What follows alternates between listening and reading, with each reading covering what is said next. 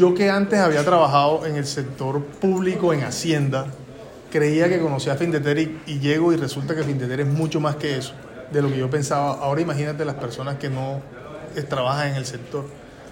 Findeter es el banco de segundo piso de la banca de desarrollo territorial más importante, creo yo, de nuestro país, quien más ha ayudado a nuestro país eh, en el desarrollo de proyectos, no solamente con la financiación, porque principalmente es un banco y, financiamos muchísimos, muchísimos proyectos, hemos financiado cerca de mil proyectos en todas las regiones del país, sino también en asistencia técnica. Nosotros ayudamos al gobierno nacional, somos el brazo ejecutor del gobierno nacional, ayudamos a todos los ministerios a hacer ejecuciones de infraestructura y nos hemos vuelto expertos en esto.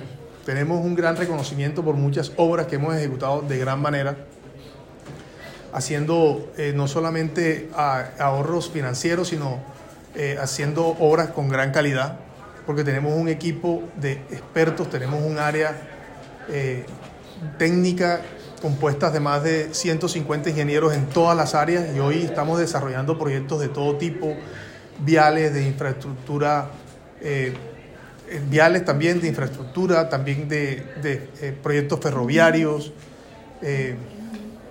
En este momento, por ejemplo, tenemos el contrato del calado del río Magdalena, que creo que eh, nunca se había ejecutado de tan buena manera. Entonces, nos hemos convertido en unos buenos ejecutores reconocidos por eso, eh, pero bueno, pero principalmente también en financiadores de la gran infraestructura de nuestro país.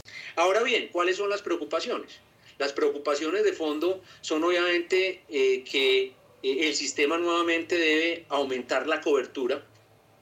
El proyecto de reforma hoy, como está establecido, eh, aumenta la cobertura, por supuesto, en el pilar solidario.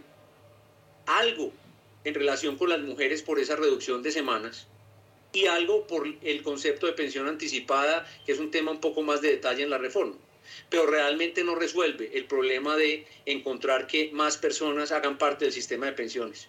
Y eso tiene que ver mucho más con la formalidad del país. Y la informalidad o la formalidad está muy relacionada con lo que suceda en otra discusión de país en este momento, que es la reforma laboral. Así que en cobertura no estamos observando ese anhelo de ampliarla.